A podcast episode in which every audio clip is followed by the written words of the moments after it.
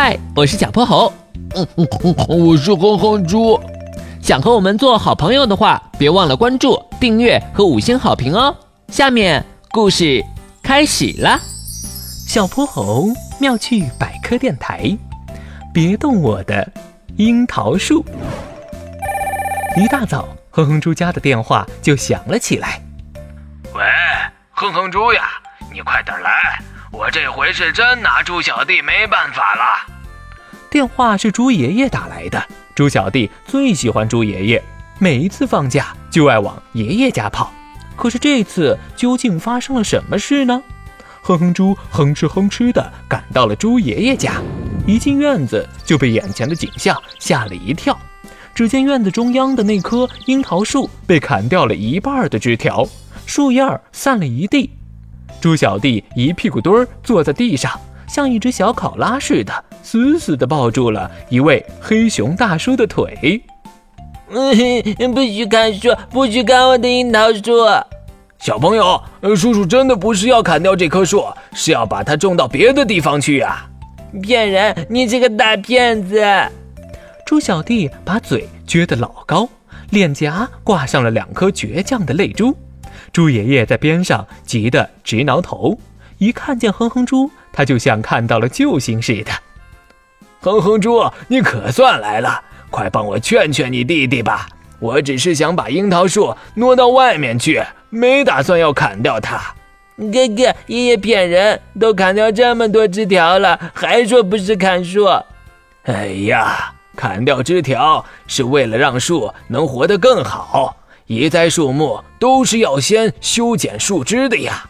因为，因为啥来着？我这记性又不行了。嗯，因为大树生长需要树根从泥土里吸收养分，但是树木在移栽后，它的根系需要适应新环境，不能马上开始工作。如果这时候树枝和树叶太茂盛的话，树根就会来不及吸收养分，那大树就很容易枯死了。嘿嘿，还好这个知识点刚学过。对对对，呃，哼哼猪说的没错。黑熊大叔连连点头。不过猪小弟还是皱着小眉头。可是哥哥，我才上幼儿园，你说的我听不明白。我的意思是，哥哥向你保证，这棵樱桃树只需要搬个家，它会活得好好的。明年你还是可以吃到又香又甜的大樱桃。真的？我用所有的棒棒糖和你保证。猪小弟眨巴着大眼睛，又抬头拽了拽。黑熊大叔的裤腿，黑熊叔叔，那你可要轻点儿。没问题，我也用一百颗棒棒糖向你保证。黑熊大叔俯下身子，向猪小弟敬了个礼。猪小弟这才拍拍屁股，一咕噜从地上爬了起来。黑熊大叔仔细修剪了樱桃树，然后小心翼翼地把它挖出来，种到了外面的广场边上。第二年春天，樱桃树果然又变得枝繁叶茂，还结出了好多好多鲜红的大樱桃，把路过的人们都给馋坏了。猪小弟和哼哼猪自豪地把樱桃分享给大家。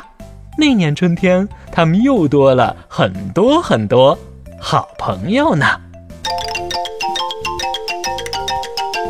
今天的故事讲完啦，记得关注、订阅、五星好评哦！